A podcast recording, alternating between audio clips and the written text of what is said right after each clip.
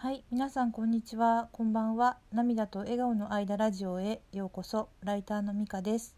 このラジオでは日々の暮らしの中での気づきを話しています。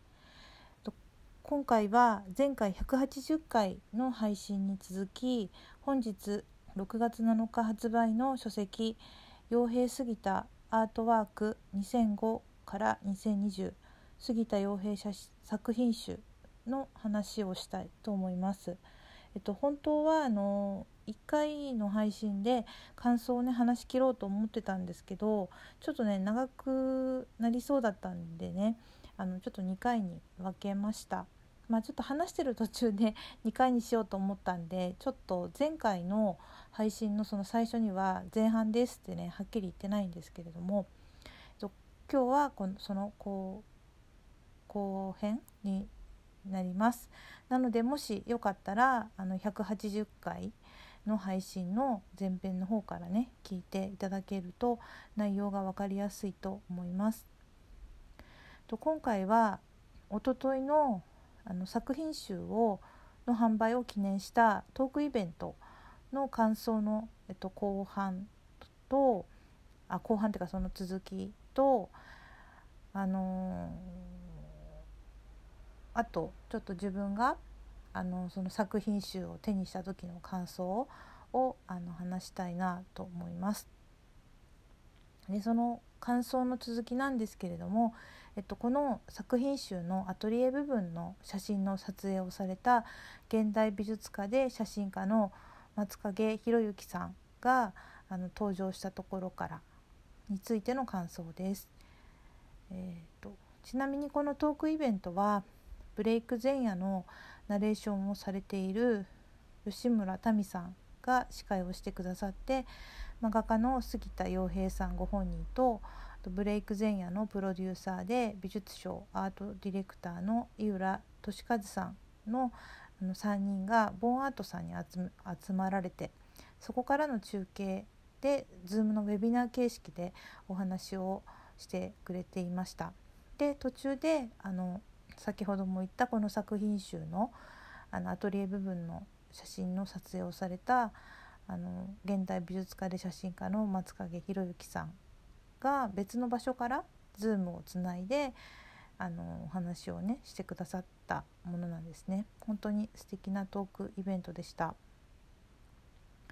それでですねあの松影さんの言葉のね一言一言をねスギちゃんがこう丁寧にこう受け止めている表情をですね見ていたらあの自分のことでもないんですけどなんかちょっと込み上げてくるものがあってすごい感動に包まれてしまったんですね。でその言葉本当にねあの一つ一つがあのよくて全部話したいぐらいなんですけどちょっとそれはできないんでちょっと印象に残ったことを特に印象に残ったことをね話す感じになっちゃうんですけど。えっと、松影さんの言葉でねあの印象的だったのがあのそう撮影中に松影さんご自身があのこうそのスギちゃんのアトリエに入られてた時に感じたのはなんかすごく躍動感をね味わったっていうことを言っていたのが印象的でした。そしてねあの制作風景っていうのはその芸術家としては本当は見せたくないだろうになんかそんなに見せていいの？っていうほどね見せてくれたんだっていうようなねその撮影の時の様子をね教えてくださったんですね。であの松影さんのことね私本当にあのアートをね最近知ったものなのであの申し訳ないんですがちょっと存じ上げなかったんですけれどもスギちゃんのあの言葉をですね借りるとあのレジェンレジェンドあごめんなさいレジェンドっていうことなんですね。でだからあのそういったね方にあの制作風景をあのこう見られることとかそ写真をね撮っていただくことってすごく怖かったんじゃないかとね松影さんも言われていたんですけれどもそれを受けてあのスギちゃんがねすごい光栄という気持ちと怖いという気持ちが半々だったんだっていう話をねしていてであの、ま、正直ね怖かったけどあのその松影さんはあのカメラマンなのでその観察する目がすごく鋭いから、まあ、どんなに隠してもまあ全部分かってしまうと。でポジティブに捉えてくださるかもしれないけど、まあ、できていないこととかそういったものも全て分かってしまうのも分かっている。でも、まあ、なるべくそれに抵抗したかったっていうことを言っていてものすごくこう正直にあのスギちゃんが話をしてくれていてだからこそなんか思いがリアルに伝わってきてグッときました。で松影さんがあのスギちゃんのことをこうやって表現してたんですよね。あのここまで絵の具に特化してアプローチしている青年の上級者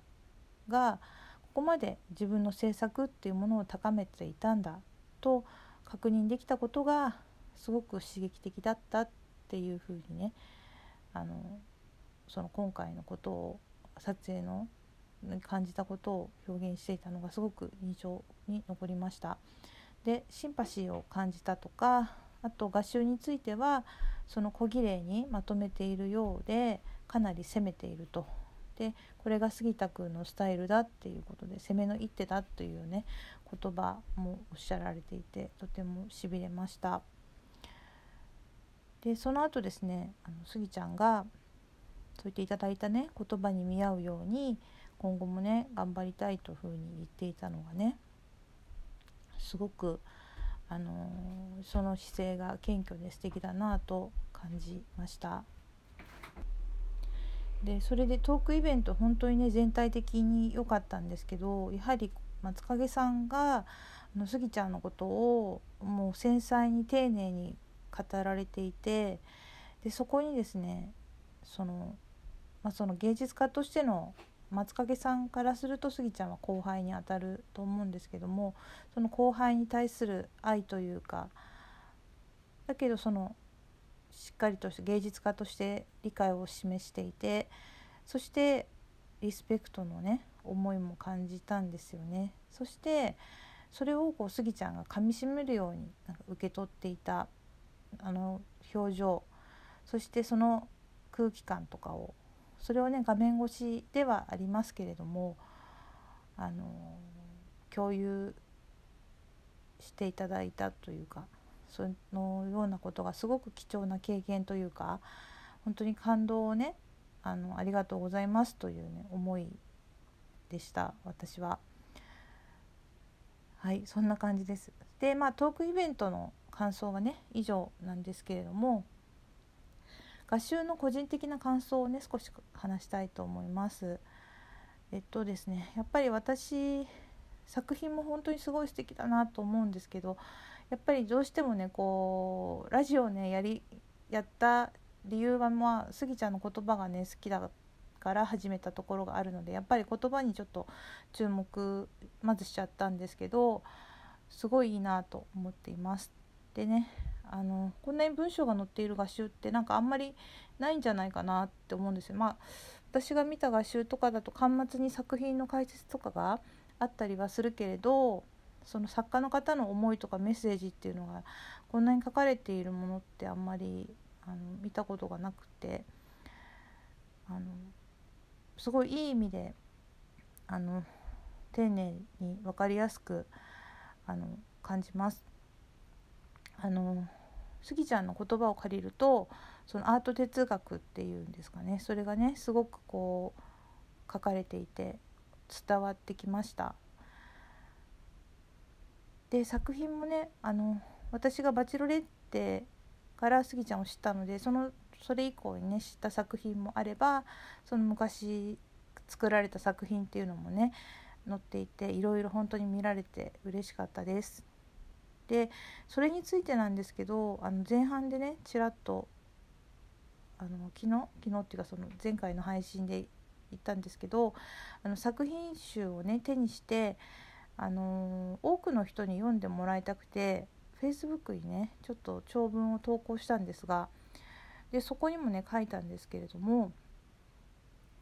あのページをめくりながらなんか思い出したのは昨年末に開催されたインディペンデント東京2020のトークイベントであのスギちゃんがね近々介護展をやりたいんだっていうふうに言っていたことなんですね。で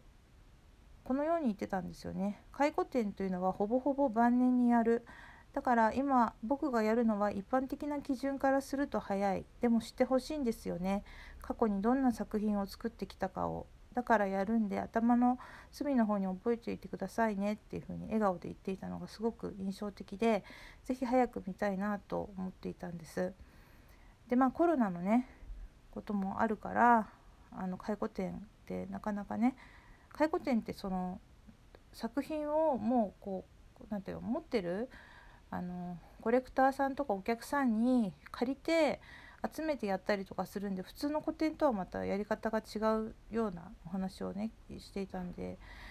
まあ、いろんなので難しいのかなと思うしもしかしたらその時の情熱で発言されたのかはちょっと定かではないんですが少なくともこの画集を通してねあの15年間の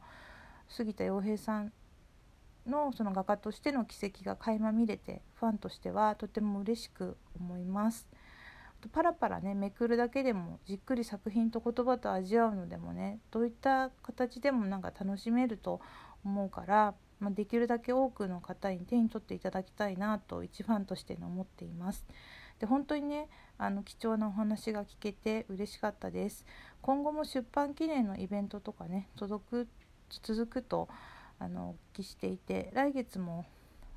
とある方と対談のイベントもあるようなのを聞いたのでとても楽しみです。ということであの2回にわたってたっぷり喋っちゃったんですがあのラジオ話せてよかったです。今日はこれで終わります。ありがとうございました。